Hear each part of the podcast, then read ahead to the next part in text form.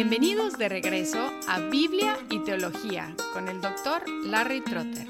Esperemos disfruten el siguiente episodio.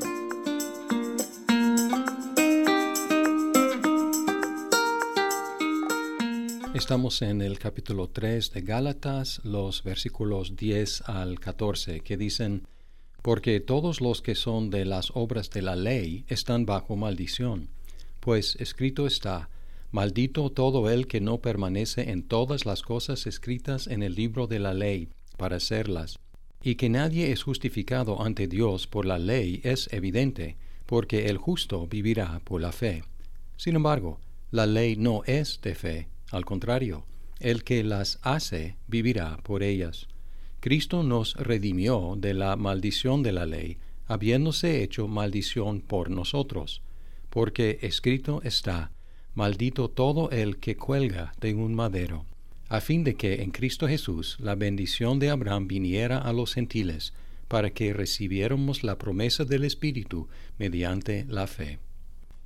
En el área de la política o la economía, podríamos decir que hay dos sistemas incompatibles, el comunismo y el capitalismo, porque el comunismo se basa en la idea de que el Estado es dueño de todos los medios de producción y en el capitalismo se basa en el hecho de que los individuos son los propietarios de los medios de producción.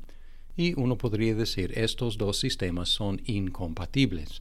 Ahora, en esta sección de Gálatas, Pablo presenta dos sistemas de salvación incompatibles. O es el uno o es el otro.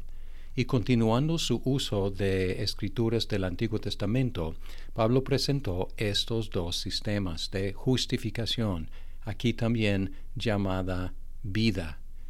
Y los dos sistemas son dependencia de las obras de la ley o dependencia de Jesucristo.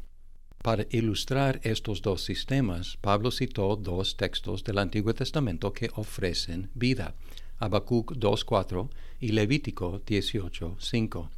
Habacuc, que se cita en el versículo 11, dice, el justo vivirá por la fe. Y parece que el énfasis de Pablo es, el justo por la fe vivirá, es decir, el que es justo por fe es el que vive. El otro versículo está en el 12 y viene de Levítico 18.5, que dice, el que las hace vivirá por ellas. Entonces, un sistema es ser justo por la fe para vivir y el otro sistema es hacer la ley para vivir. En su conversación con un experto en la ley en Lucas 10:25, Jesús enfatizó uno de estos sistemas. Y aquí cierto intérprete de la ley se levantó y para ponerle a prueba dijo, Maestro, ¿qué haré para heredar la vida eterna? Y él le dijo, ¿Qué está escrito en la ley? ¿Qué lees en ella? Respondiendo él, dijo, Amarás al Señor tu Dios con todo tu corazón y con toda tu alma y con toda tu fuerza y con toda la mente, y a tu prójimo como a ti mismo. Entonces Jesús le dijo, Has respondido correctamente, haz esto y vivirás. Y luego dice, pero queriendo él justificarse a sí mismo, dijo a Jesús, ¿y quién es mi prójimo? Y lo que sigue es, la parábola del buen samaritano. Jesús en respuesta a la pregunta ¿qué hago? Él apuntó a la ley. Él dijo ¿qué dice la ley?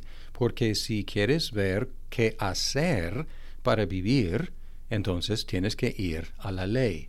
Porque teóricamente la ley puede dar vida, pero solamente si uno la guarda perfectamente y si no la guardamos perfectamente, la ley trae solamente una maldición.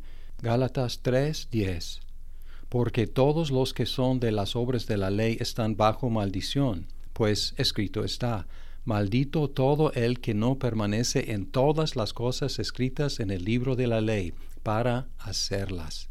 Así que teóricamente nos puede traer salvación y vida, pero no somos capaces de guardarla y por lo tanto la ley nos trae una maldición.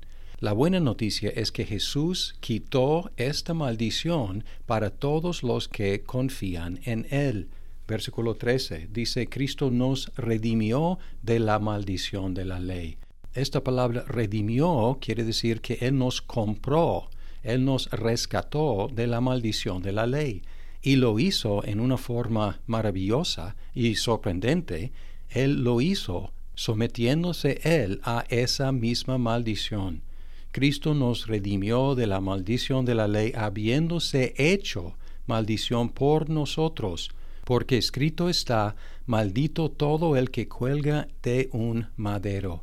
Aquí Pablo cita Deuteronomio 21, 23, demostrando que la crucifixión de Cristo significa que Él recibió la maldición de la ley. Hay otro elemento de esta transacción, si podemos decirlo así, que complementa este aspecto. Aquí Pablo enfatiza que Cristo se hizo maldición por nosotros, recibió la maldición que los pecadores merecemos, pero también explica en Romanos, por ejemplo, que Él cumplió la ley perfectamente. Ahora podemos entender cómo funciona la justificación. Por un lado, Cristo tomó nuestra maldición y por el otro lado, Él nos da su justicia delante de Dios.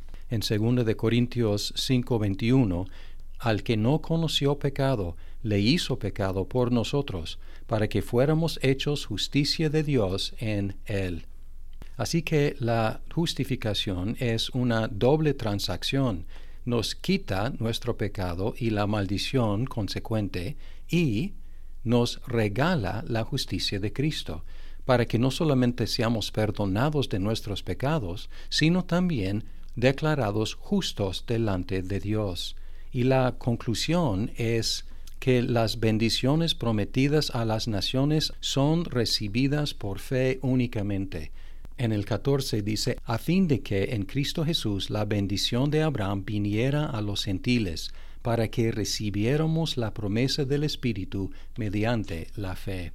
En Gálatas las dos bendiciones mayores son la justificación, aquí llamada vida, y el Espíritu Santo. Y al recibir estas dos bendiciones por fe, tenemos un estado justo delante de Dios y tenemos la presencia de Dios en nuestras vidas, tanto la justificación como su presencia por medio de su Espíritu Santo.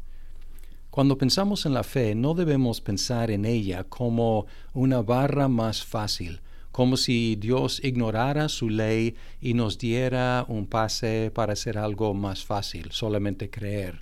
Al contrario, Él se hizo uno de nosotros para cumplir con su propia ley y para sufrir la maldición de la ley por nosotros, y nuestra fe simplemente recibe y descansa sobre lo que Él ya ha hecho.